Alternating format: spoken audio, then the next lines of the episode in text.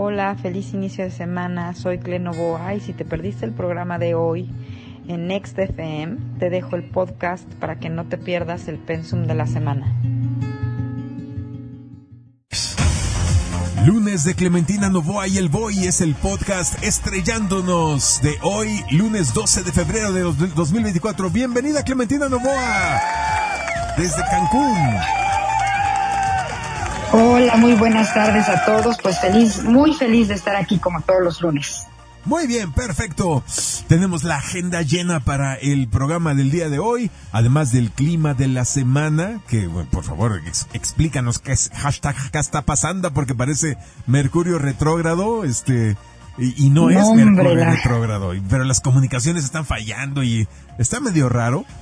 Pero además también tenemos la segunda parte de nuestra plática sobre los eh, las cinco etapas del despertar de conciencia, que fue un tema que le encantó a todos y no alcanzamos a abordar el lunes pasado. Así es que mi querida Clementina, mm. ¿por dónde empezamos? Pues primero por platicarles que recibí una cantidad de felicitaciones al programa pasado enormes. Todo el mundo estaba feliz y encantado, así que muy feliz de que continuemos el día de hoy con los dos puntos extras que nos quedan. Y bueno, por otro lado, sí, estamos con una energía tremendamente fuerte. La semana pasada era por la llegada de la luna nueva, que fue el día viernes, a la, eh, a la frecuencia de Acuario. Y esta semana, pues esta semana empezamos con eso que les había venido platicando, de que vamos a empezar a lidiar con frecuencias que no conocemos. Exacto. Diálogos en el cosmos que no conocemos. Nos habías pues, advertido, nos habías advertido que venían energías que la humanidad presente en este aquí y ahora no hemos experimentado. Pero claro que se está sintiendo ya. Ay, o sea, es como pasar de una alberca ya conocida, donde hay un jacuzzi ya conocido, ¿no? Donde ya teníamos ciertos chorros de agua que nos movían, la alberca con olas y todo. Estamos entrando a otra alberca con un líquido totalmente desconocido, como de otra textura, como de, de, de, de, con otra densidad, ¿no? Clemi, así siendo la energía como un poco diferente. Totalmente. La semana pasada, bueno, pues tuvimos esta luna nueva con eh, un Plutón ya en Acuario y además decíamos también por eso todo lo que me dices de Mercurio, porque Mercurio fue el primero en llegar a la frecuencia de Acuario y encontrarse con Plutón ahí y ahora hoy por la noche Marte es el que llega ya a Acuario por primera vez con Plutón ahí. Ahora aquí hay un antecedente muy importante que quiero darles por favor, mente abierta y que no se asusten porque la verdad es que no sabemos lo que, lo que va a suceder y sí tenemos más o menos pistas. Cuando Plutón y Marte se encuentran, ocurren cosas muy grandes, fuertes, notorias, explosivas. La última vez que los vimos así fue en octubre del año pasado cuando se eh, coincidieron en la frecuencia de Libra y unos días después empezó este terrible evento que desde entonces estamos viviendo en Medio Oriente. Ah. Ahora nuevamente se vuelven a encontrar en Plutón. Y en aquel entonces les decía que, pues Plutón es como Marte en esteroides, ¿no? Plutón es el, Plutón es el planeta de la acción.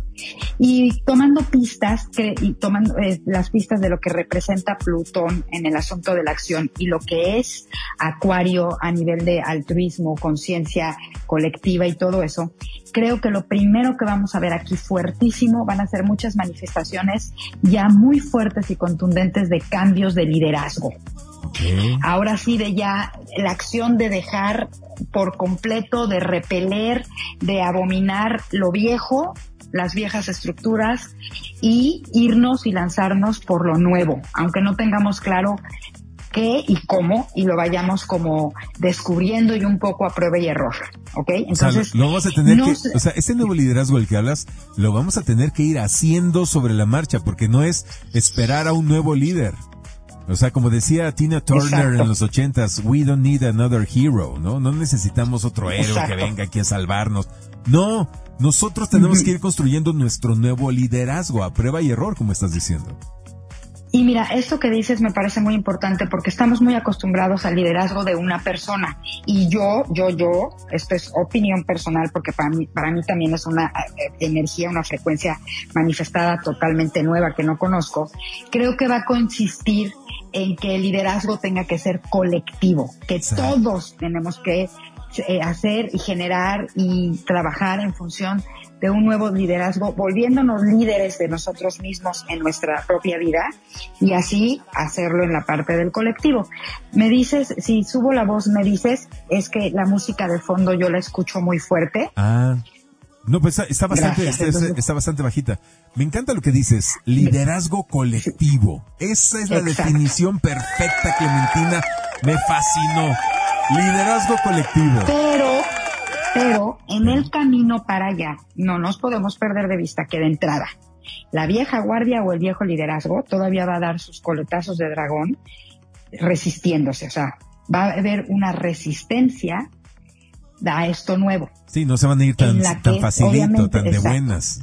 sí, sí, sí, Tiene que cambiar, tiene, sin ponerles caras, o sea, este sistema de liderazgo se está disolviendo, pero todavía ahí hay una partecilla porque siempre sucede lo mismo. Acuérdense que un final es un inicio, es como algo combinado, ¿no? hasta que ya eh, se revuelve y entonces ya sale lo nuevo, como cuando pones chocolate y leche, primero ves el chocolate y la leche y luego los revuelves y ya, ¿no? Entonces creo que ahí es donde probablemente veamos muestras fuertes a nivel colectivo. Eh, pues por ejemplo, yo creo que va a haber como muchos encontronazos, muchos, muchos, muchos encontronazos entre los líderes que se supone que están súper unidos, ¿no? Exacto. Entonces, de hecho ya, se está viendo, ¿eh, Clemi? Eso ya se está viendo como dentro de los mismos grupos de poder se están desgajando. Se pelean unos con otros, ya se están tirando de cacayatas unos contra otros, este grupito ya se está disolviendo, o estos otros están este, peleando unos contra otros, y no nada más me refiero a... Tal cual. No nada más me refiero a, a gobiernos, ¿eh? También entre los otros malosos, el crimen organizado, entre ellos ya también se están empezando a pelear y entre otros grupos. Así es que está muy interesante. O sea, todo coincide lo que estás diciendo con lo que estamos ya viendo. O sea, esto no es lo que va a pasar. Más bien Clementina nos está ayudando a entender lo que está sucediendo ya. Ahora, a nivel personal, vamos a sentir una necesidad muy grande del cambio de manejo de nuestro poder personal de inclusive nuestra ira, creo que aquí es la parte más fuerte con la que la podemos comprender, inclusive la ira, convertirla, la propuesta es que tu ira la conviertas en coraje, que es muy diferente porque la ira es como una energía eh, que no tiene pues dirección, que nada más explota, y el coraje ya es esa misma fuerza, pero ya direccionada y con un motivo. Entonces, pues obviamente a todos nuestros radioescuchas yo los invito a que pongan atención en eso y que si se empiezan, que si se notan, porque además esta energía, todo lo que pasa con Plutón, se siente desde antes de que llegue el evento cósmico y dura como dos semanas después. Entonces esta, esta energía la estamos sintiendo como desde la semana pasada, por ahí como del 8 de febrero, y se va a seguir sintiendo pues como hasta por ahí del veintitantos. ¿sabes? 25, 28 más o menos. Entonces poner mucha atención en que mi enojo, mi frustración, mi rabia, mi ira, eh, todo eso que, que, viene además muchas veces ver si viene del miedo o de dónde y entonces convertirla en coraje por hacer algo diferente, por moverme a un nuevo lugar, por salir de eso de lo que con lo que estoy tan enojada, buscar opciones y no nada más quedarme paralizado. Creo que esa es una manera muy importante en la que podemos manejar esta energía desconocida, pero que tenemos ciertas pistas, ¿no? Porque hay características muy específicas tanto de lo que representa la frecuencia de Marte, que es la acción, el impulso, eh, la imposición cuando está en negativo o esta energía bien direccionada que nos mueve, que nos da inicios nuevos y bueno, la frecuencia de acuario que tiene que ver con esto que hablamos de el poder colectivo, de yo tomo mis decisiones y elijo hacer cosas viendo y teniendo la responsabilidad de medir que no nada más la vida me pasa a mí, sino que yo también le paso a la vida, que no nada más los demás me pasan a mí, sino que yo también le paso a los demás y que eh, una primera pauta, creo yo, es la pregunta de, ok, ¿esto que quiero hacer me suma o me resta?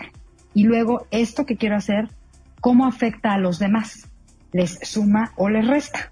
Esto lo hemos hablado mucho con el tema del consciente colectivo, ¿no? Lo que yo hago le suma al consciente colectivo, este, volviéndolo un consciente colectivo responsable o sigue siendo de lo que lo ancla a ser un consciente colectivo en estado de víctima. porque creo que esto es la energía, lo más potente de esta energía, justamente es eso, sacarnos de una vez por todas de la conciencia de víctima, pero en colectivo, en colectivo. Entonces a mí esto es lo que me parece sumamente interesante. Creo que va a haber muchas muestras, por ejemplo, de que se denuncien cosas que se han tenido calladas. Eh, por, eh, por ejemplo, el tema del, hemos hablado tanto aquí del narcisismo, que sea, que este asunto de tomar conciencia con respecto a la, a la conducta narcisista que tenemos todos, tiene que cambiar eh, que obviamente pues me tengo que mover del lugar y no puedo estar esperando nada más a que me hagan y me resuelvan o me digan qué hacer. Creo que esa va a ser otra muestra, entonces vamos a empezar a ver como muchas propuestas muchas propuestas de cómo movernos y al mismo tiempo, al principio, resistencia a esto, ¿no? Que es donde van a empezar los ajos y las cebollas. Entonces yo aquí los vuelvo a exhortar a todos nuestros radioescuchas a que no se olviden todo lo que hablamos en el mes de diciembre, que ahora se trata de movernos nosotros, de ignorar por completo todos estos falsos estímulos que nos quieren mantener en el enojo y en el miedo y anclarnos en el sueño, en el deseo de movernos del lugar, de hacer cosas, este, de ser partícipes, de iniciar cosas nuevas y entonces llenarnos de emoción, llenarnos de curiosidad, llenarnos de ánimo, como cuando te vas a ir a un viaje, que no sabes qué va a pasar en el viaje, pero estás feliz de hacer ese viaje y entonces solamente estás ilusionado de eso, ¿ok? De que lo veamos desde ese punto de vista. Qué bonito. Oye, a ver, déjame, déjame, nada más este, resumir, me querida Clementina. Cada vez que te oigo decir que Marte está encima con su energía, básicamente yo, eh, eh, yo ya lo ligo con igual a no reactivo, no reactivo, no reactivo. o sea, si, Totalmente. dices que es que Marte... Hay que hacerlo todos. Ah, pues no reactivo, no reactivo, no reactivo, abusados, abusados. Eso significa que va a haber como provocacioncitas en nuestra vida cotidiana. Muchas. Desde el cajero del Oxxo que te manda... Si le cobran la siguiente caja, por favor. Y dices, ah, pero si tengo 10 minutos haciendo fila en la primera, ¿qué más da que me cobres en la primera que en la segunda? No reactivo, no reactivo, no reactivo. Desde esas cosas hasta las noticias negativas y todo lo demás, pero sobre todo también en la vida personal, aguas con la familia, aguas con la familia, aguas, aguas ahí porque yo, me imagino que ahí Marte nos va a sorprender. Dices tú que son energías muchísimo diferentes, entonces van a ser como pues provocaciones nunca antes experimentadas, ¿no? Procurar no tomarnos las cosas personales. Es más, yo propongo que la frase no reactivo sea la frase de, esta, de, lo que queda del, mes de febrero. ¡Bravo! Ahí está, ahí está la solución. Y bueno, eh, de todo... Y más bien, Ajá Sí, sí, sí. ¿Qué me está generando este enojo? ¿Por qué me estoy sintiendo frustrado? Y ya el puro hecho de empezarte a cuestionar te cambia la energía, porque ya llevaste la atención a ti. Y entonces, como decimos siempre, si lo hago yo, si lo haces tú, si lo hace el vecino, pues entonces, evidentemente, es mucho menor la probabilidad de que de repente algo explote. Y por otro lado, no entrar en pánico, ni entrar en ira por la cantidad de barrabasadas que vamos a empezar a ver. Fíjense, yo de entrada, por ejemplo, hoy por la mañana, cosa rara, pero estoy aquí en Cancún en casa de mi hermanita y entonces ella tiene la costumbre que, y por su trabajo también, que de repente ve el noticiero matutino. Hoy en la mañana estaba yo súper sorprendida porque un montón de incendios, miles de incendios, en, o sea, un montón de incendios en todo el mundo, nada más en México, en diferentes lugares, en, eh, que si se había incendiado una fuga de gasolina en no sé dónde, que si se había incendiado en otro lugar, un lugar donde tenían gasolina robada y, y todas estas cosas, y se les incendió. Bueno, esos son los que más me acuerdo, y todo esto tiene que ver con energía de Marte, Marte son las explosiones y el hecho de que se hagan así en grande y que el aire las alimente, pues tiene que ver con tema de aire. También tiene que ver, no nos olvidemos que la semana pasada la luna, esa gran luna nueva que tuvimos, se dio en tensión con Urano y hemos hablado muchas veces de que Urano es pues la fuerza este que pum llega y rompe y revienta.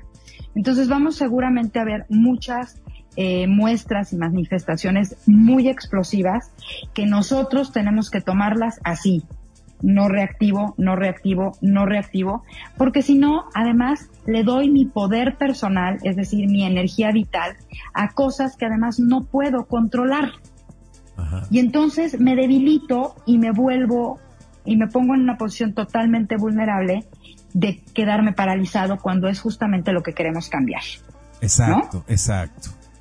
Wow, pues qué importante y qué trascendental eh, todo lo que nos dices para el clima de la semana. Entonces yo resumo en que no hay que ser reactivos ante las provocaciones que vamos a estar recibiendo y que nos mantengamos pendientes de, eh, de no caer en victimismo, en echar culpas y todas esas cosas. Eso ya debería ser una asignatura que ya hubiéramos en la vida personal ya, ya estuviéramos del otro lado. O sea, estar actuando desde la responsabilidad, desde estar conscientes, desde estarnos preguntando si lo que estoy pensando realmente va a aportar antes de hablarlo y mucho menos de hacerlo, ¿no?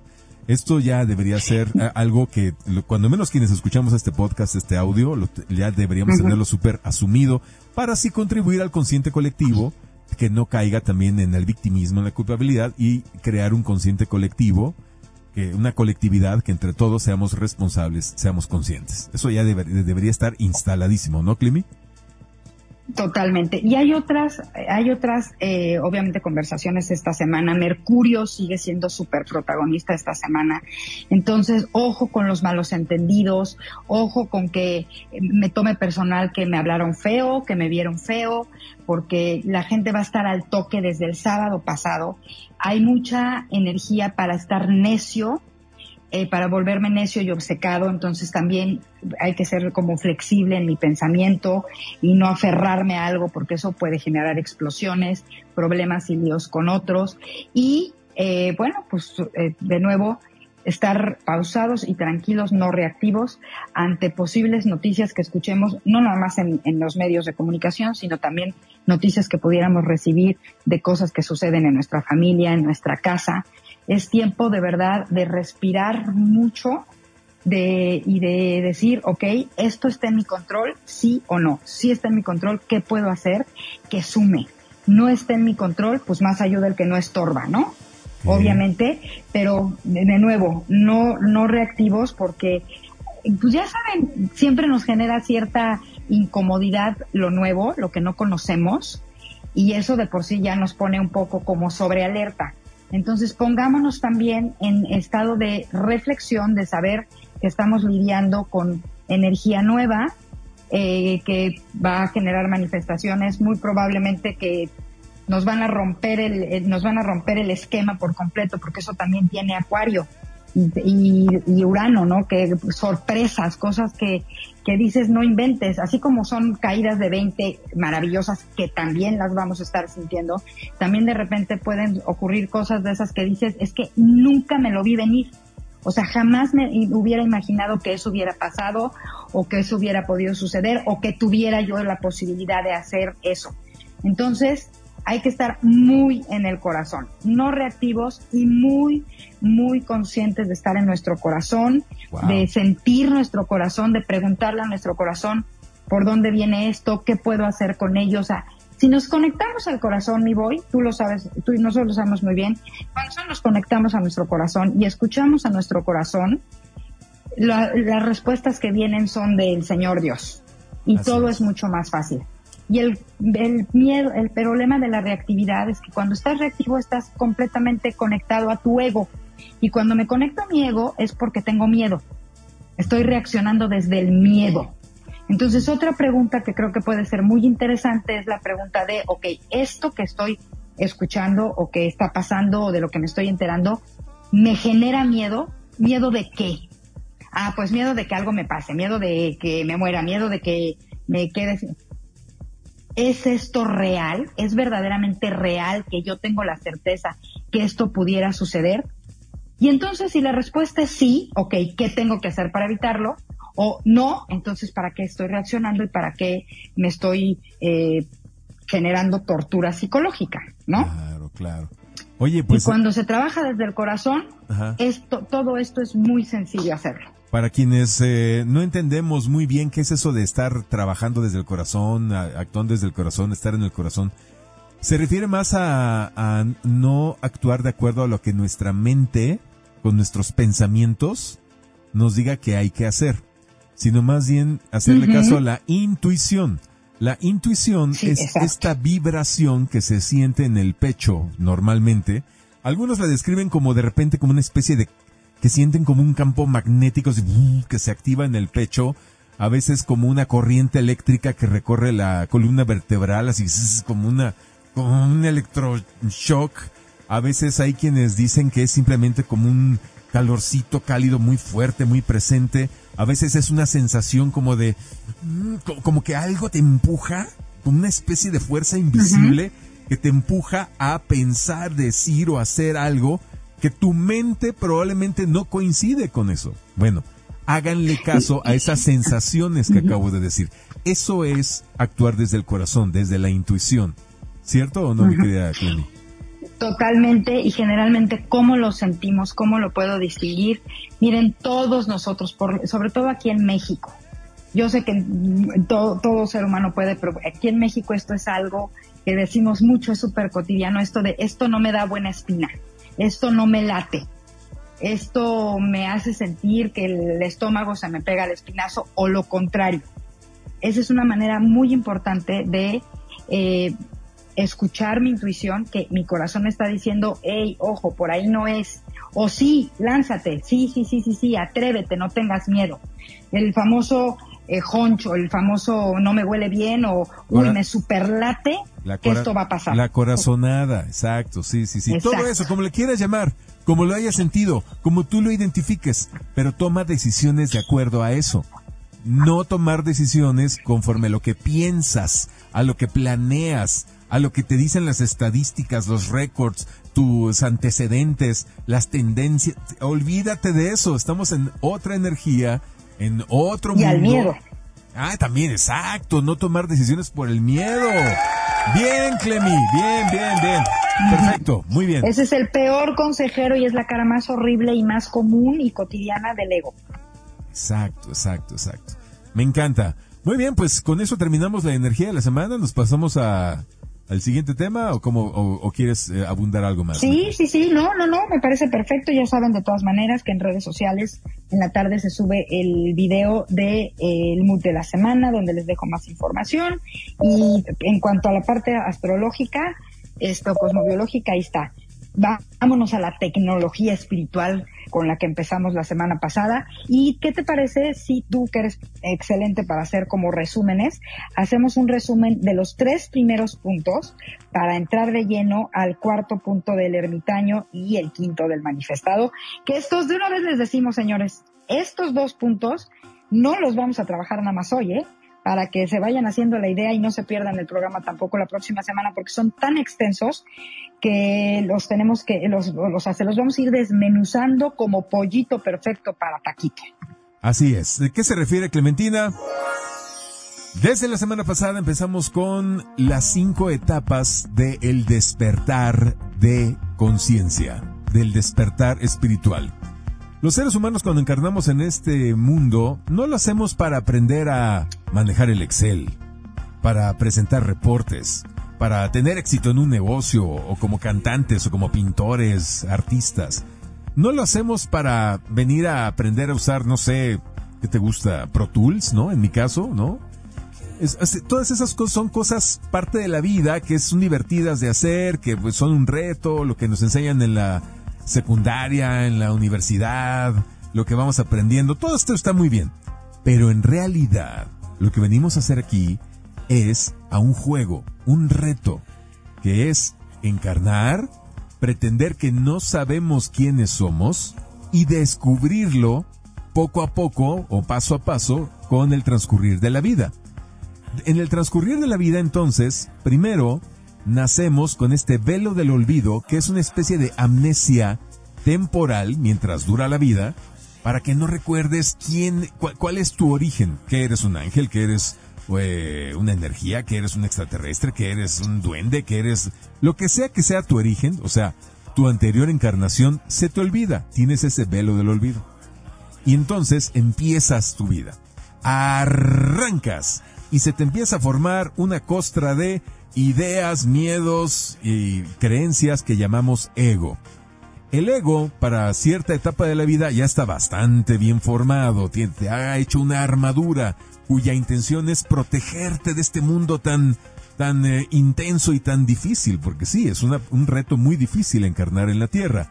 Pero entonces empiezan las cinco fases del despertar espiritual, cuyo objetivo es que despiertes a la verdad de quién eres. No eres esa ama de casa o ese líder empresarial o ese político o ese arquitecto, ese ingeniero o esa enfermera. No eres lo que sea que sea tu identidad actual que crees que eso eres. No, eres algo mucho más grande y lo vas a descubrir mediante cinco etapas en tu vida. Etapa número uno. El llamado espiritual es cuando eh, la persona, ya sea porque oye comentarios, porque ve una película, porque de repente algo le empieza a pasar y empieza a sentirse atraído hacia temas espirituales. Ha, oído hablar mucho de que hay gente que hace yoga y que medita. Hay gente por allá que, ya, que, que se está de moda el veganismo. Esas tendencias muy fumadas, pero que poco a poco empiezan a hacer mella en la persona y a causarle una cierta curiosidad. Algunos de ellos pueden inclusive tomar parte y, empezar a hacer caso al llamado espiritual y acudir a cursos, a terapias, empezar a abrirse un poco más a la posibilidad de tratar de entender más qué es estas cosas locas fumadas que hablan los espirituales, New Age, etc. Eso es el llamado espiritual. Luego pasamos a la etapa número dos. Y aquí ya llegamos a la noche oscura del alma. La noche oscura del alma es el periodo donde se te va a romper el ego. Básicamente esa armadura de la que hablaba en un principio eh, se va a revelar como el gran tirano, el que ha tomado control o tú le has permitido que tome control y por lo tanto ha hecho una coraza tan tan fuerte que casi casi tu alma no puede comunicarse contigo. Por lo tanto se requiere la noche oscura del alma, un periodo de crisis, pérdidas, problemas, caos, eh, puede haber enfermedades, puede haber accidentes, puede haber muchas cosas durante semanas, meses y en algunas personas se va a años en los cuales la persona es puesta a prueba de mil y un formas para que llegue un momento en el que después de estar enojado o enojada con la vida, deprimido, deprimida con la vida, llegue un punto en que entregue el control y diga yo ya no puedo más ya me doy pena a mí mismo, me doy vergüenza y entrego el poder, entrego el control. ¿A quién? A un poder superior. Es entonces cuando por fin entra tu alma a plenamente a tomar control de tu vida, te empieza a solucionar todos los problemas, las enfermedades, las crisis económicas, los problemas de familia, los problemas con amistades, laborales, lo que sea. Y entonces llegamos a la siguiente etapa del despertar espiritual, que es el tesoro espiritual. En el tesoro espiritual, la persona es recompensada por el universo, Dios, la vida, lo que sea, por haber llegado a ese momento, a ese momento de humildad, donde entregó por fin el control de su vida a un poder superior y entonces le caen bendiciones, oportunidades, eh, recuperación económica, si no es que eh, hasta abundancia, exceso eh, económico, eh, eh, muy buenas oportunidades, como ya dije, mudanzas, cambios, todo muy benéfico y le va muy, muy bien. Entonces, a partir de ahí la persona empieza a operar más o menos como venía, pero ya no con el ego tomando control al 100%, sino en un porcentaje mucho menor y con más conciencia de lo que está haciendo, de lo que está pensando y de lo que y, y, para qué es lo que está haciendo. Digamos que la conciencia ya llegó eh, a la vida de esa persona, pero aún faltan dos etapas más de el despertar espiritual y esas nos las va a explicar Clementina Novoa, que son el ermitaño y el manifestador. Vas, mi querida Clemi. Pues bueno, el ermitaño es un, una etapa muy interesante, desafiante, porque eh, generalmente nos damos cuenta que tenemos que tomar distancia distancia pues de la gente con la que comúnmente nos llevábamos o que empezamos, puede ser que yo me, yo me tomo la molestia de observarme y de darme cuenta que ya no me siento bien o ya no me siento igual o ya no vibro, como decimos, eh, como vibraba antes con la gente con la que comúnmente estaba yo. Y empiezo a tomar distancia y alejarme. O la parte que pudiera ser como más dolorosa, que empiezo a ver que esas personas que eran las que me rodeaban generalmente, con las que yo me llevaba y todo, son las que se empiezan a ir y se empiezan a alejar. Y esta es una etapa muy desafiante porque al principio entra mi ego, obviamente, en estado de sobrevivencia, de miedo a quedarme solo. Entonces me empiezo a cuestionar y me empiezo y empiezo a dudar de si el camino que estoy eligiendo tomar, así ya lleve un buen ratito, está siendo el correcto, porque si me estoy quedando solo y si todos los demás me están cuestionando y me están diciendo que estoy como que medio loco, que, por dónde quiero ir, me empieza a dar miedo. Entonces esta etapa es una etapa donde eh, la conexión con el corazón es fundamental. Eh, tomar también la conciencia de que estoy cambiando y que cuando cambio yo, pues obviamente el exterior cambia, ¿no? Por supuesto. Y pues avanzar. Luego también en esta misma etapa, como no me quiero quedar solo, me da por querer catequizar a todo mundo y poder, y, me da por enseñarle a los demás el camino que yo estoy llevando. Y entonces, pues hay veces que tengo la bendición de que hay gente que dice, yay, claro, empieza a ver las cosas como yo y, se engancha conmigo, pero la mayoría de las veces me ven con cara de, ¿qué, de, ¿qué se fumó esta? ¿No? y salen corriendo, porque además la parte más importante del ermitaño es que ya empezamos a vivir desde una conciencia de hacerme responsable de mí. Y a todo mundo le choca que le digan que se tiene que hacer responsable de sí mismo, que deje de quejarse, que deje de estar echando culpas y entonces me vuelvo pues enemigo de todos los demás, ¿no? Aquí en, en, la faceta del ermitaño tenemos que entender dos cosas muy importantes. Este camino que yo elijo tomar lo elijo tomar yo para mí porque a mí me corresponde y una de sus características es dejar de tenerle miedo a la soledad como lo conocemos y empezar a darnos cuenta que nunca estamos solos, que siempre estamos como con nosotros mismos. Y quiero que hagan un ejercicio todos los que nos están escuchando. Quiero que escriban en este momento los que tengan a la mano papel y lápiz la palabra soledad.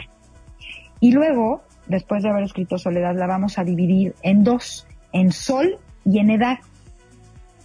Y después van a poner, anteponer la segunda parte de la palabra edad a la primera parte que se llama, que, es la palabra sol. Entonces, si tú separas esta palabra, soledad es igual a la edad del sol. ¿Y quién es el sol? Somos nosotros, somos los soles. Entonces, este proceso y este camino es la edad de empezar a brillar como un sol. Entonces, eso ya de entrada estarás de acuerdo conmigo que desconfigura por completo la creencia que tenemos de soledad, que nosotros soledad la, la, relacionamos con frío, con tristeza, con un lugar oscuro, con nadie me quiere, todos me odian, mejor me vuelvo gusanito. Pero cuando lo ves invertido, edad del sol, pues lo primero que te viene es calorcito al pecho, ¿estás de acuerdo? Así es. El sol no es frío, no puede ser frío, el sol brilla, el sol es luz, el sol ilumina.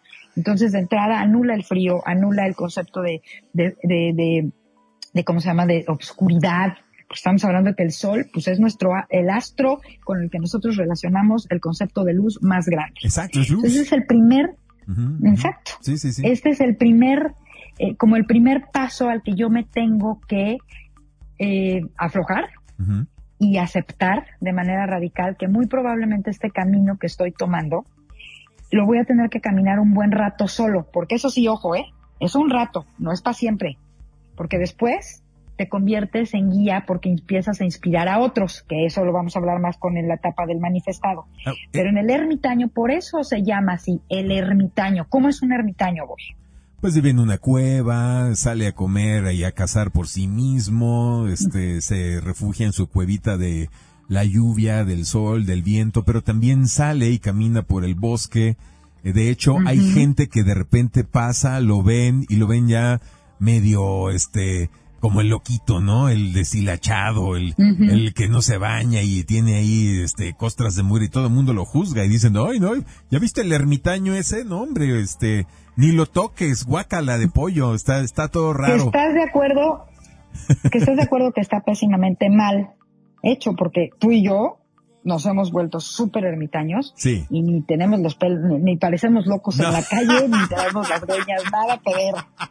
No, no, El no. Estoy hablando, ermi- estoy hablando del arquetipo de que es un ermitaño. Sí, por eso me encanta. Exacto, así lo relacionamos y es lo primero que vamos a cambiar. Sí, claro, Entonces mi claro, arquetipo claro. del ermitaño cambia en el momento en que yo me doy cuenta que soy ermitaño porque resulta que ya dejo de sentir, empiezo a dejar de sentir la necesidad de estar con otros. Y descubro que dejo de sentir la necesidad de estar con otros porque yo quería estar con otros para que me validaran y me reconocieran. Y entonces dejo eso porque yo empiezo a validarme y a reconocerme yo a mí. Y entonces además también descubro que necesito ese espacio solo, ¿no? Ajá. Ese espacio en mi silencio para poder este trabajo de autorreconocimiento y de autovalidación hacerlo mucho más profundo y mucho más contundente, que se empiece a sentir. Una etapa, um, algo que me parece maravilloso de la etapa del ermitaño, y, y aquí yo les digo que esto es algo que yo he experimentado y por eso puedo hablar de ello, es que cuando tú dejas de necesitar de los demás y del medio de afuera, empiezas a descubrir todos tus tesoros. Y entonces el deseo ya no es salir con otros a que me den, sino aquí es donde empieza esa semilla de querer compartir. Entonces esta es una parte muy importante en el ermitaño y creo que es el, tesoro más grande que tiene esta fase, que yo descubro mis tesoros, yo descubro lo que soy, yo descubro lo que tengo y entonces sigue el, el impulso de querer compartirlo con otros. Y entonces ya mis relaciones empiezan a, cami- a caminar por completo, diferente, Así de una manera totalmente diferente. O- Porque oye, cuando yo necesito... a ver, Clemi, un- Dime, unas, dime. un- unas preguntas. A ver, esta etapa del Venga. ermitaño, yo lo calificaría eh, como una etapa similar a la noche oscura del alma, nada más que eh, tomada voluntariamente. O sea, ya no es por Y la fuerza. dolor. Exacto, es sin Exacto. dolor, Y sin no duele. sufrimiento, no, exacto, sin dolor, sin sufrimiento. Ya sin- no duele, sin ya no duele. crisis, sin, ¿por qué no duele? Pues porque no hay crisis eh, asociadas a esta etapa. No hay depresión, no por- hay pérdidas, no hay enfermedades, no hay accidentes, no hay todas esas cosas espantosas que ocurrieron en la noche oscura para doblegar el ego. Aquí no ocurre porque uno ya trae el ego bastante más domado después de la etapa del tesoro espiritual y que ya aprendiste a operar teniendo como copiloto a tu conciencia. Entonces dices, ok. ¿y qué pasa si ahora aprendo más de la conciencia? Hay también una especie de llamado espiritual que es el llamado a, Sí. a esta soledad, a hacer un lado un poquito a las fiestas, eh, el relajo con los amigos y el, rollo de los medios y, y, y es- es- esta, de, de esta, de, deja de de tener interés la tercera dimensión, la Matrix y sus conflictos y sus rollos y sus retos y es como, como querer aprender más de eso tan chido que me pasó cuando desperté después de la noche espiritual, cuando estudiaba Bueno. en, la, en la noche oscura del alma y dices, quiero aprender más acerca de la conciencia, quiero aprender más acerca de Dios, de los ángeles o como les quieras llamar. Y, y es una etapa, pero tomada voluntariamente. Por eso es que no, no hay tanta crisis y tanto problema en esta etapa del ermitaño, de, ermitaño, ¿no, Clemi? Sí, estoy totalmente de acuerdo y aquí yo quisiera resaltar dos cosas. Tú dijiste hace rato, por ejemplo, que la noche oscura del alma y mencionaste entre los ejemplos que diste una enfermedad. Probablemente te llegue la etapa del ermitaño todavía en medio de una enfermedad, pero tu actitud ya es completamente diferente. Entonces aquí a mí me gustaría, yo propongo una frase muy importante que eh, a la que yo en mi etapa del ermitaño, yo les comparto cómo lo viví yo y a ver si a ustedes les hace clic y les funciona. Para mí, yo me di cuenta que estaba en la parte del ermitaño uno, por esto que les decía, de necesito como estar sola, estoy descubriendo mis, mis eh, tesoros, quiero empezar a compartirlos, de mis tesoros empiezo a ver, visualizar, imaginarme y a tener claro lo que podría ser mi propósito, mi intención de vida a partir de este momento, pero también hay una cosa que para mí es fundamental. Eh, vuelvo a, a recalcar, esta es mi experiencia personal, se la comparto a todo el mundo con mucho gusto porque creo que funciona y a los que lo han seguido siempre me dicen que sí. Todo lo que ocurre en mi vida es perfecto para mi evolución. Wow. Entonces, todo lo que ocurre en mi vida es perfecto para mi evolución. Y si es perfecto, aunque resulte incómodo, doloroso, por ejemplo, en el caso de una enfermedad, yo lo voy a capitalizar. Y entonces en automático mi atención, que esa es otra característica importantísima del ermitaño, mi atención está dentro de mí, en cómo yo a esto puedo sacarle provecho, en cómo yo eh, de esto me puedo nutrir, en cómo yo esto lo puedo volver inspiración, este, lo vuelvo, dejo de quejarme y lo vuelvo mi dirección de vida. ¿Ok? Entonces la pauta es, si esto que está sucediendo en mi vida, no importa si es dolorosísimo, incomodísimo, es perfecto para mí, entonces no tengo de qué preocuparme. Nada más tengo que ocuparme en ver qué tengo que aprender de esto y de cuántas miles de maneras lo puedo capitalizar a mi favor. Y, ojo, eh, todo esto que está diciendo Clementina, o sea, estas certidumbres, estas frases, eh, que de alguna manera se conocen, todo el mundo conoce esas frases de las cosas pasan por algo, ¿no? Lo dice la gente, ¿no? Y este eh, no hay mal que por bien no venga. No hay mal que por bien no venga. Todas estas frases y refranes aquí en esta etapa es cuando adquieren sentido. No se dicen de dientes para afuera nada más por cliché, por este, por convivir. No, no, no. Realmente las estás entendiendo. Realmente entiendes en esta etapa el para qué fue todo lo que has vivido en tu vida. ¿Para qué fueron esas relaciones de pareja este, fallidas, tóxicas? ¿Para qué fueron las, relaciones de pareja exitosas, amorosas? ¿Para qué sirven esos contrastes? ¿Para qué sirve eh, esos fracasos que tuviste en tus emprendimientos como empleado o como empresario y también esos éxitos? ¿Qué aprendiste pero no eh, en, cuanto a economía o como profesional, sino espiritualmente de tus decisiones que tomaste en cada una de esas, de, de, esas facetas. Es una etapa de mucha meditación y reflexión. Ahora, mi querida Clemi, además de tú que ya pasaste por eso y que yo creo que ando en esas, no, no creo, ando en esas. Yo aquí quiero, yo, aquí quiero decirles que hay una cosa en la que hay que poner atención. Para el ermitaño, ya dijimos, se necesita soltarse y entregarse a la conexión con el corazón, por un lado, y por otro lado, también ser muy valiente. Fíjense, ¿cuántas personas conocen ustedes que hayan pasado por temas verdaderamente fuertísimos, noches oscuras verdaderamente fuertes en su vida, y que después de eso, por ejemplo, me estaba acordando ahorita, no sé por qué me está dando vueltas, eh, se acordarán hace unos años que hubo un tema muy delicado con el dueño de aquella tienda o de esta tienda que se llama Deportes Martí y entonces después el señor Martí y su familia hicieron toda una asociación. O estas personas, o casos, esto, voy a mencionar casos conocidos. uno muy famoso de muchos años, Lolita Yala, que su hija y su nieto murieron en un incendio y entonces ella posterior de eso, la manera inclusive para recuperarse fue crear esta asociación que se llama Michu y Mao para ah, ayudar a niños quemados. Eh, fue Virginia Sendel, fue Virginia Sendel, la, periodista, sí, sí, sí. Ajá, claro, claro. Ay, perdónenme, perdónenme, perdónenme por el cambio, gracias por la corrección. Sí, sí, sí. Entonces, se necesita también mucha valentía. Esas dos, corazón y valentía. Y cuando unimos estas dos, corazón y valentía, pues tenemos la que mencionábamos al principio del programa, que es coraje de salir adelante y el coraje de como yo les digo a mis pacientes, se van a morir ahorita todos nuestros radioescuchas, yo les digo, mira, esto que para ti en tu vida ahorita sería equivalente como una caca pestilente, lo vas a convertir en un abono maravilloso y vas a abonar una tierra donde te van a salir unas rosas increíbles. Pero tienes que tener coraje de aguantarte la peste en lo que lo transformas en ese abono. Entonces, esa es otra parte muy importante del ermitaño. Ahora, ¿qué nos sucede cuando ya estamos también ahí?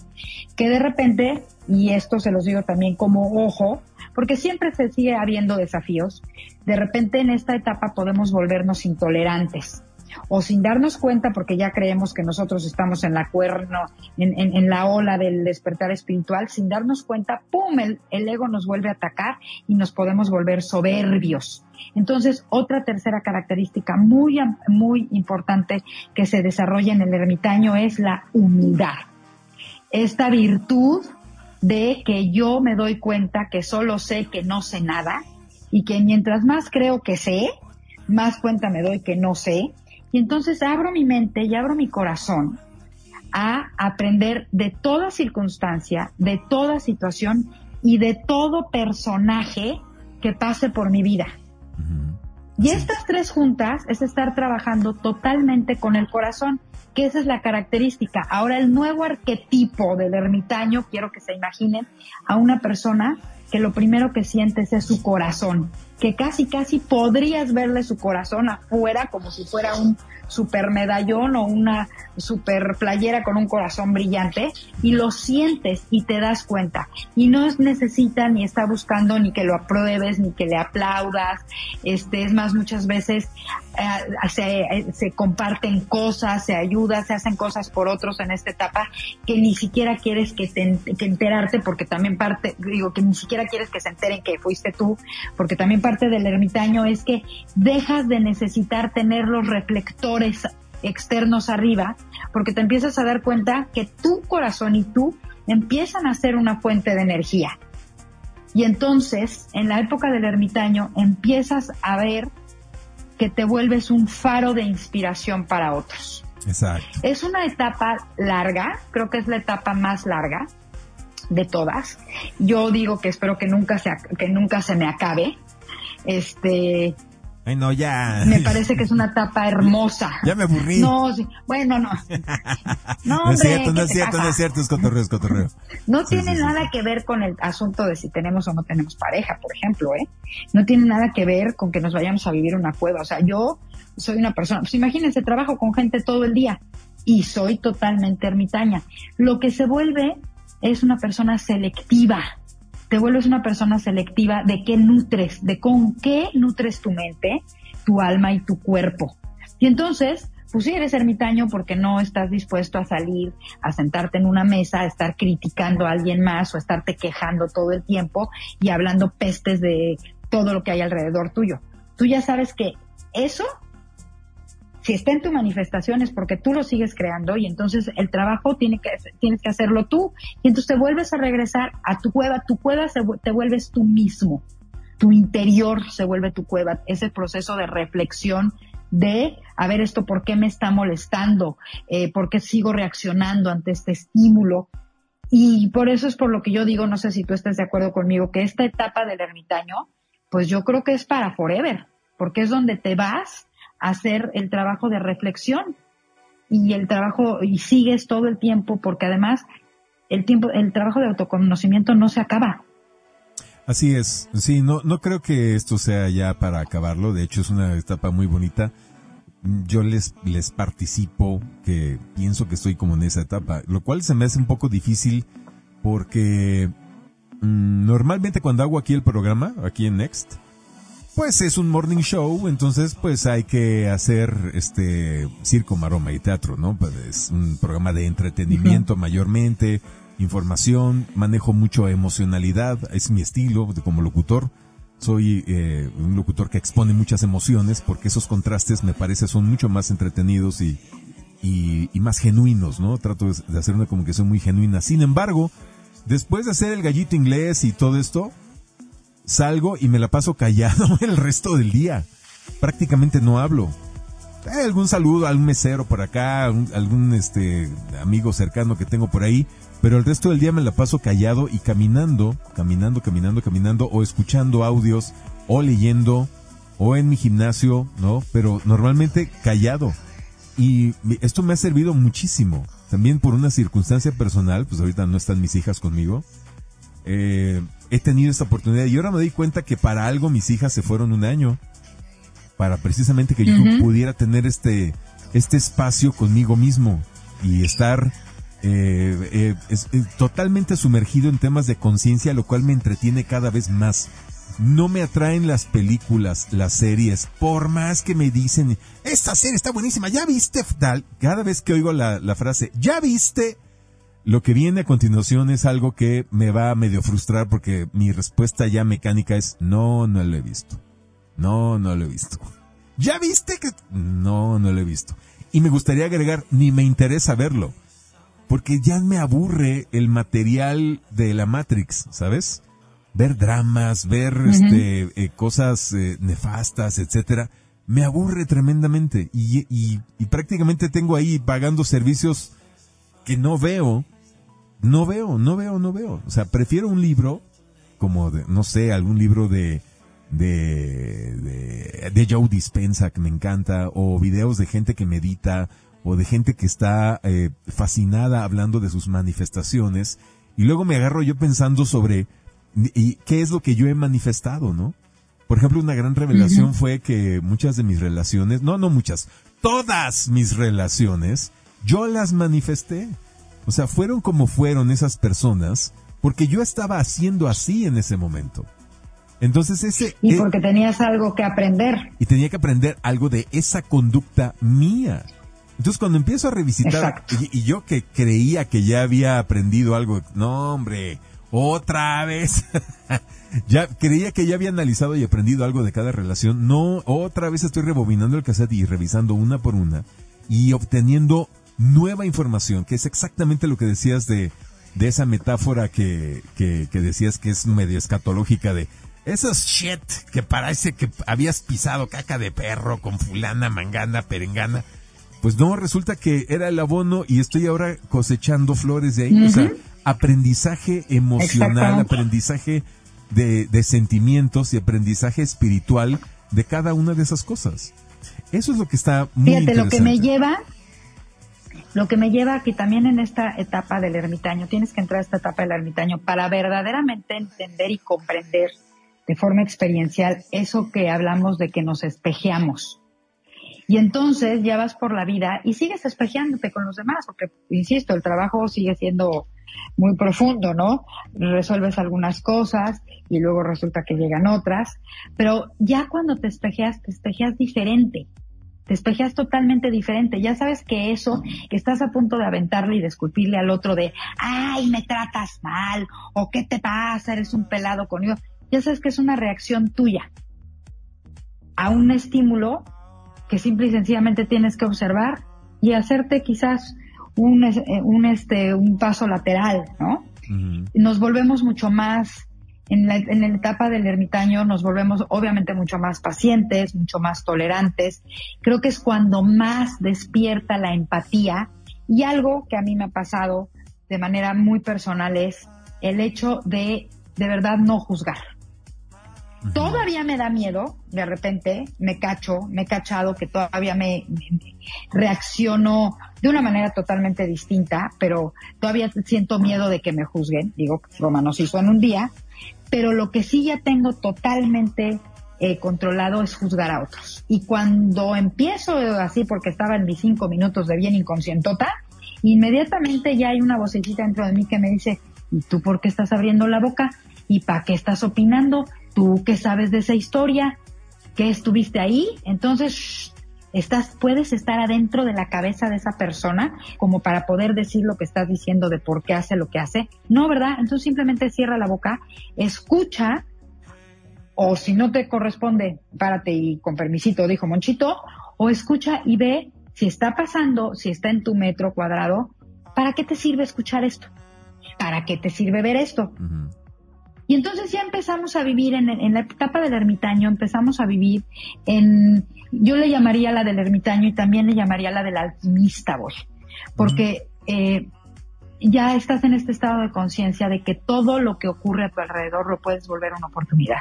Es que el alquimista ya, ya es la siguiente etapa, que es el manifestador o la materialización. Sí, creo que aquí empieza, ¿no? El alquimista, aquí empieza un poquito. Aquí es donde ya, ya se empieza a fusionar. Si quieres pasamos ya a la siguiente fase. Me parece excelente, por eso justamente lo dije al final. Exacto, porque ya después de tanta reflexión y tanto estar clavado en uno mismo y en lo, que estoy pensando, diciendo, haciendo y sintiendo y, y mantenerlo en congruencia, ¿qué pasa? Pasa un efecto muy poderoso. Ya la vida que estás viviendo aquí empieza a obedecer a tus pensamientos, a tus ideales, a, a todo si te logras mantener después de la etapa del ermitaño en ese estado, ya de repente, ya cuando, cuando regresas como a la vida real, a bueno, bueno, ¿qué onda con el negocio? ¿Qué onda con las acciones? ¿Qué onda con la inversión? ¿Qué onda con la familia? Los hijos, tal. Resulta que ya todo empieza a comportarse de acuerdo a tu expectativa. E, y no me refiero a, a, a, como bien dice Clementina, al juicio que tienes de los demás, no sino como tú quieres que, que sea la vida y todo se empieza a ajustar y armónicamente se empieza a mover a tu ritmo, a tus deseos. Por eso se llama esta quinta etapa el manifestador. Si ya tenías a la conciencia de copiloto, aprendiste en la etapa 3 del tesoro espiritual a que tu conciencia fuera tu copiloto, aquí tu conciencia ya es el piloto, tu conciencia ya es tu chofer. Tu conciencia ella ya ya tomó control del coche y tu ego es simple y sencillamente tu asistente. Va ahí nomás tomando nota de lo que deseas, va, lo consigue, te lo da, pero quien toma 100% full las decisiones es tu conciencia que eso no es otra cosa más que la conciencia infinita, o la divinidad, o Dios, o como le quieras llamar. Está a cargo de ti, tú er, y, tú dirás, ¿y yo dónde quedé? ¿No? Mi identidad, mi nombre, Luis Roberto Márquez, o Clementina Novoa, o Juan Pérez, o como me llame. Es que eso siempre fue una ilusión. Tú eres la conciencia infinita. acabas, eso que acabas de decir es maravilloso y qué bueno que lo dijiste porque creo que creo que me lo brinqué y me lo pasé de la etapa anterior, pero donde más se vive es en esta, justamente. Dejas de identificarte con todas las cosas que te identificabas, que si eras el doctor, que si eras este Clementina Novoa, este que si eras la hija de, la mamá de, la hermana de, la esposa de o el esposo de, te dejas de identificar para identificarte solamente con que eres el que eres un creador que provienes del creador y que por lo tanto eres creador. Entonces, otra cosa importantísima de, esta etapa, creo que es, del manifestador, es esta conciencia de que tú eres el creador de tu realidad. Entonces, sí, como dicen, entonces somos como diositos. Sí, sí somos diositos. Somos fractales de esa fuente creadora.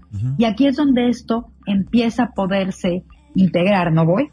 Sí, estas frases que nos decían en la iglesia de Dios está dentro de ti, Ahora, aquí, ya en esta quinta etapa, realmente adquiere todo el peso y todo el sentido. Claro, no nada más está dentro de mí.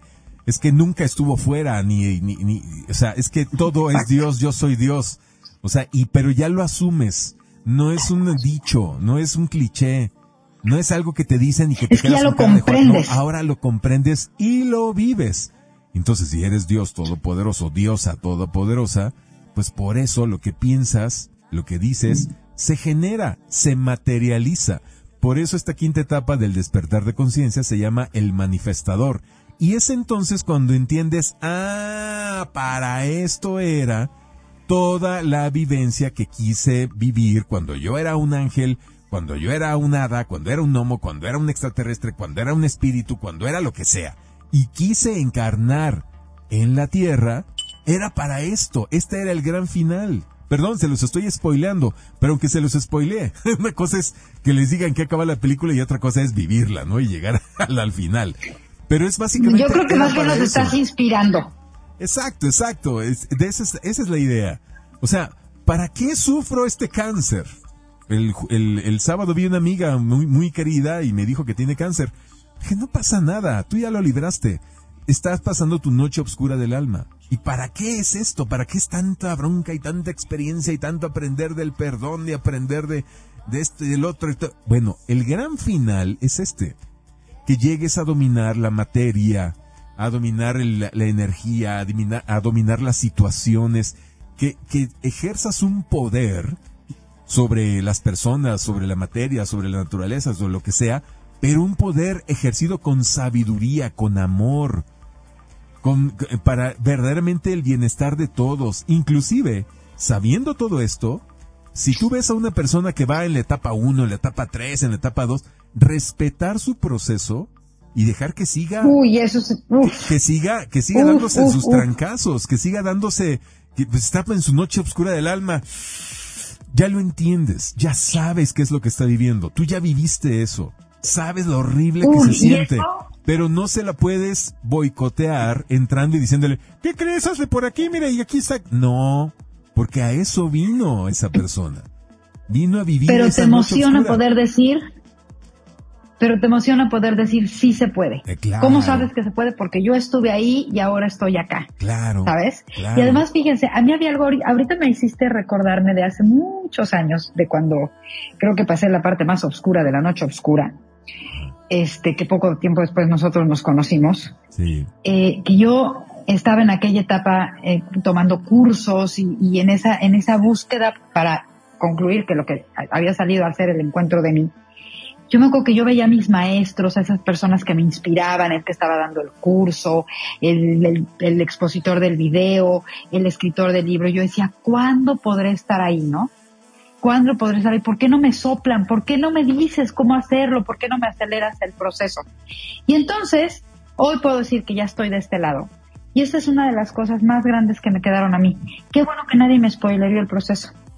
Qué bueno que nada más me, pues, me dieron pistas, porque lo que más me engrandeció y me hizo tener la certeza de que efectivamente yo soy la creadora y la manifestadora de mi realidad fue precisamente el yo descubrirlo.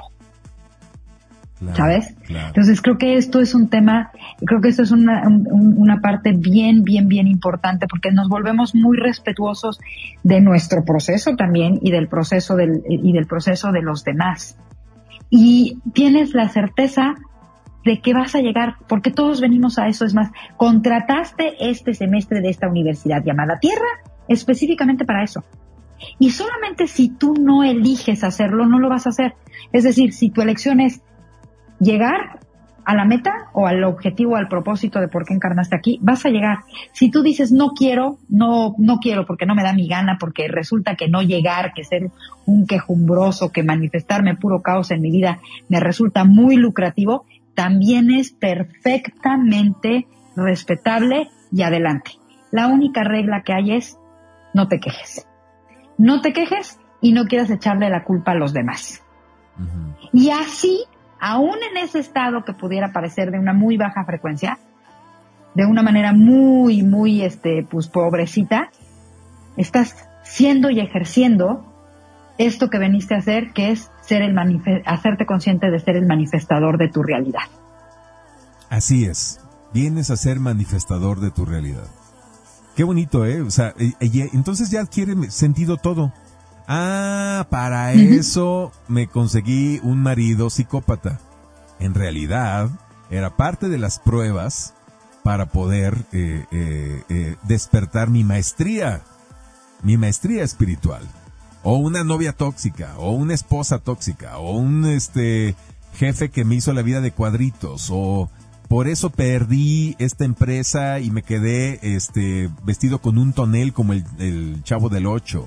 O para esto fue que perdí un brazo, una pierna en aquel accidente. O para eso fue que caí en Alcohólicos Anónimos y no sin antes haber pasado por anexos, este, eh, de, eh, la cárcel, etcétera, etcétera. Todas estas pruebas espantosas que venimos son para reaprender lo que realmente somos y ejecutarlo con maestría. ¿Qué somos realmente? Somos la divinidad.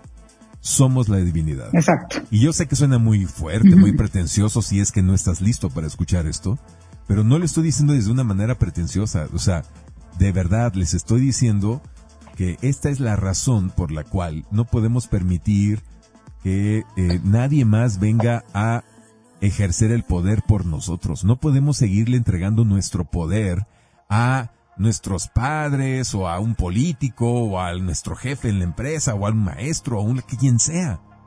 No le entreguemos ya el poder a nadie porque nuestro poder es ser divinos. Esto incluye no entregarle el poder a la tecnología y ahora engolosinarnos. ¡Ay, la inteligencia artificial! Y ya, viste que hace maravillas. No, motherfucker. Es simplemente una, un distractor más o una herramienta más de esta tercera dimensión. Pero no es nunca. Según elijas utilizarla. exacto. Pero nunca, nunca la inteligencia artificial será más que tú. ¿Cómo va a ser más que tú? Si tú eres la divinidad. Por favor. O sea, y tienes que llegar a esta etapa, el manifestador, ya entendiéndolo y asumiéndolo. Por eso yo veo a la inteligencia artificial con cierta gracia, ¿no? O sea, eh, hace cosas chistosas, muy buenos memes de Chai me mandan. ¿no? Este, aquí con un limón y todo, y wow, inteligencia Oye, las fotos. Hace cosas Los memes que han hecho de nosotros. Los memes que nos han gracias, hecho. Gracias, yo yo agradezco públicamente esos memes maravillosos que han hecho con nosotros disfrazados de Star Wars. Pero mira, y aquí quisiera yo agregar una cosita que creo que, que creo que es, fundamental y quizás con esto podríamos empezar a redondear eh, este el como el final de esta de este segundo segmento, porque bueno me han surgido miles de ideas, pero de entrada hay un truco que en este momento me acabo de dar cuenta. ¿Cuánto tiempo tardo en esto? Mientras más dudas que es real.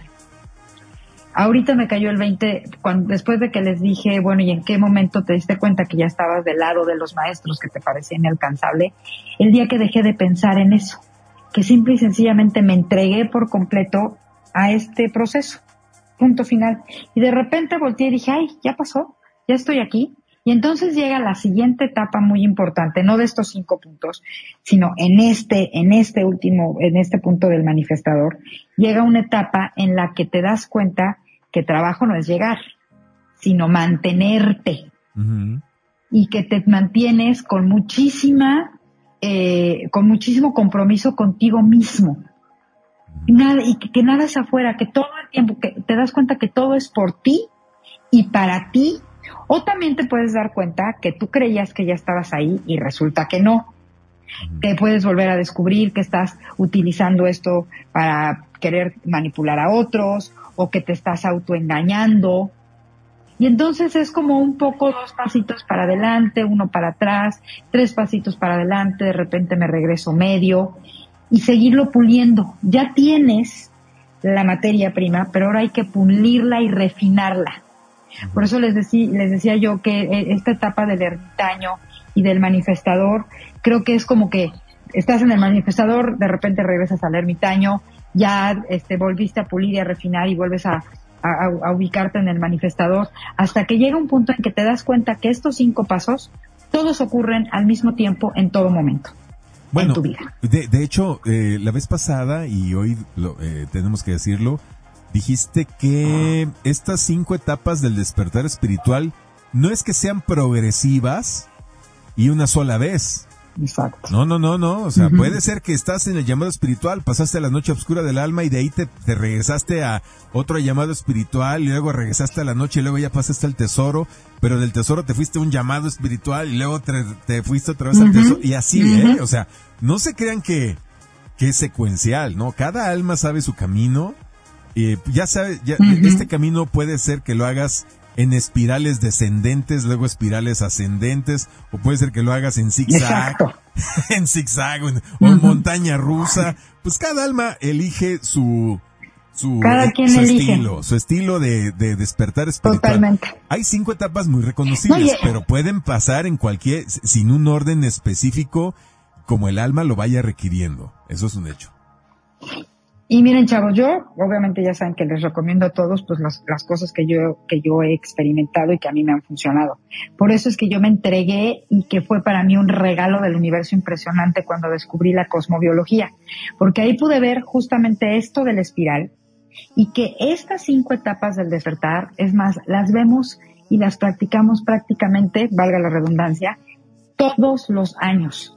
Ese círculo que es tu carta natal es como ese espiral plano y todos los años tienes la oportunidad de ir puliendo este trabajo eh, de autoconocimiento. En la carta natal puedes ver cuándo pueden ser las temporadas, hablando de un poco de calendario, que pudieran ahí llevarme a nochecitas oscuras, que eh, etapas en donde puedo digo, uy, ahorita hay una energía para treparme a esta ola y avanzarle tres cuadritas, porque venía yo como a un paso muy lento. Eh, sí nacemos con instructivos, se los he dicho siempre. Y para este despertar espiritual, me parece que la base y una herramienta fundamental de su despertar espiritual es que conozcan su carta natal, que conozcan su contrato, porque además ahí van a poder ver a qué se comprometieron, a qué tipo de manifestador, qué cosas tenían que manifestar o para volverse manifestador, a qué, a qué mm, es que me choca la palabra prueba, a qué desafíos de, qué desafíos de aprendizaje eligieron para lograr tomar conciencia y comprensión de esto que les estamos hablando. Entonces, como siempre, bueno, pues ya saben que nosotros aquí les damos el remedio y este, les mencionamos la, enfermedad, pero dándoles el remedio, ¿no? así entonces, hay muchas otras, también a mí, Clementina, la que me ha funcionado y la que me ha ayudado a ir de la mano, a tener el honor de acompañar en este camino este, a muchas personas que, que tengo la gracia de que se acerquen a mí, es descubriendo el mapa de ruta. Descubriendo el mapa de ruta, que me da liberación, que ya el puro hecho de autoconocerme es la puerta de empezar a amarme, porque uno no puede amar lo que no conoce. Así es. Y parte de este ser creador de nuestra realidad es el, creador, somos creadores y manifestadores amorosos, donde tenemos que amar nuestras creaciones. no odiarlas o detestarlas, y es parte del entrenamiento. Y llega un punto aquí, en, como decías, eh, esto de, híjole, ya comprendí por qué me tocó el psicópata narcisista que me tocó de marido y el otro traumado acomplejado que me tocó de jefe y la chismosa, cizañosa, loca, envidiosa que me tocó de cuñada, todo eso. Llega un punto en, en este proceso del ermitaño y en el proceso del manifestador que ya no te puedes ni enojar, no, porque eran tus manifestaciones. Una profunda, exacto. Además, tú. y agradeciéndolas. Dices, ay, no manches, estaba yo bien, bien, bien crazy, motherfucker. Ya mejor me pongo en paz para no estar manifestando esas cosas en mi vida o en mis relaciones, en mi eh, trabajo, en, mi familia, etcétera. Ya es estar en total estado y dominio de responsabilidad de ti mismo. Híjole, ¿para qué me estoy manifestando esta que me está haciendo el hígado sicirisco? ¿Por qué estoy eligiendo, para qué estoy eligiendo darle atención y entregarle mi poder este, a esta situación? En fin, es ver la vida, o sea, ser un creador y un manifestador de la vida es, como dice el boy, que la vida y la realidad empiece a malearse, que tú la empieces a malear y tiene mucho que ver también con esta otra parte, que todas esas cosas que en algún momento vomitaste y a las que querías salir corriendo, ahora las ves con un aprecio y con un agradecimiento a ti mismo y a esos sujetos que te hicieron o a esas situaciones que te hicieron el favor de ser herramientas de cambio y de modificación de ti para llegar a este punto de decir, además, ¿de qué no puedo quejar si yo la manifesté? ¡Wow! ¡Wow! Cortamos oreja y rabo, mi querida Clementina, con el programa del día de hoy. Sí. Y, los que vienen, ¿eh? Porque vienen programas ya con temas de este tipo que sé que los van a inspirar muchísimo. Hay mucho de qué hablar ya de temas de conciencia. Eh, no les mentimos, esto es un reflejo de, de, todo también lo que hemos vivido y, estudiado y, y pues entendido, ¿no? Sobre todo en las últimas fechas acá, Clementina y yo, y por eso queremos compartirlos. Por eso decidimos que el programa ya, ya hablamos suficiente acerca de tomar responsabilidad. Ya, ya, si no tomaste responsabilidad, sorry, ya búscate a alguien más que te explique cómo y sobre todo hazlo. Pero aquí ya vamos a dirigirnos. Cámbiale de estación. Cámbiale de estación o este, a, ver si los gurús de un minuto de TikTok te dicen cómo, a ver qué. Evidentemente estoy siendo irónico, eso no. Pero Totalmente sarcástico. pero, pero. Esa es basura, esa es paja. Sí, no. Distractora que también nosotros manifestamos por no querer hacer la chamba. Exacto, creyendo que con un videito de un minuto en, en TikTok, o sea, con eso ya me van a iluminar. No, pues no, no, no, no, no, hay que vivir mucho. Bueno, pero el punto es que eh, queremos eh, transmitirles ahora en este podcast a través de NextFM y, a través de las plataformas donde este podcast se publica, cómo manifestar la realidad. O sea, cómo ya interiorizar el, el trabajo de conciencia para que eso se vuelva la fuente de nuestros resultados de vida. Ser manifestadores, creadores poderosos de nuestra realidad. Como dice nuestra amiga Vanessa Serrano, creadores poderosos de la realidad. Eso es lo que tienes que ser. Eso es lo que estamos llamados a hacer. Ser creadores poderosos de nuestra realidad. Que los problemas, la gente y todas esas personas que nos han hecho la vida de cuadritos las disolvamos en un gigantesco perdón, en una gigantesca nube de amor, que las disolvamos, disolvamos su efecto y, sus eh, cosas perniciosas que nos hicieron tanto daño, las dejemos ir porque ahora somos manifestadores de la realidad. Entendiendo que nosotros las manifestamos, nosotros las podemos cambiar también. De eso se trata. Y vamos a ir poco a poco en ese camino, ¿no, Clemi? Totalmente. Bueno, yo un besote y un abrazo grande a Vanessa y muchísimas gracias a todos ustedes que todos los lunes están aquí pendientes y que nos dan la gracia de poder compartirles esto que para nosotros ha sido hermoso y maravilloso, porque también es una siguiente etapa de este proceso de manifestadores en el que estamos el Boy y yo. Y nos vemos el próximo lunes ya en cabina. Bienvenida Clementina, pásala muy bien en Cancún. Denle, mucho, denle muchos besos a Chay, por favor, díganle que aquí estuvo, estoy pensando en ella. Aquí estuvo echándome pelos todo el programa. Muchas, muchas gracias, Clemi. Bueno, pues un besote para todos, que tengan una semana maravillosa. Ya saben que no los dejamos huérfanos. Esta cosa, este podcast se sube eh, para que lo quieran, los que lo quieran volver a oír o los que lo quieran oír completo por la noche a las redes de nosotros, arroba bajo novoa y arroba el coach Luis Roberto. Así es, arroba y les dejo toda la información para que vayan paleando la energía de la semana. Que chiquis, no es para que se espanten, Nada más es para que estén bien pilas y bien alertas de que no anden ahí enganchándose en tarugadas. Exacto. Muy bien, pásala muy bien, mi querida Clemi. Saludos hasta Cancún y nos escuchamos la próxima semana. Gracias. Y hagan sus comentarios, nos encanta su feedback. Gracias, bye, bye.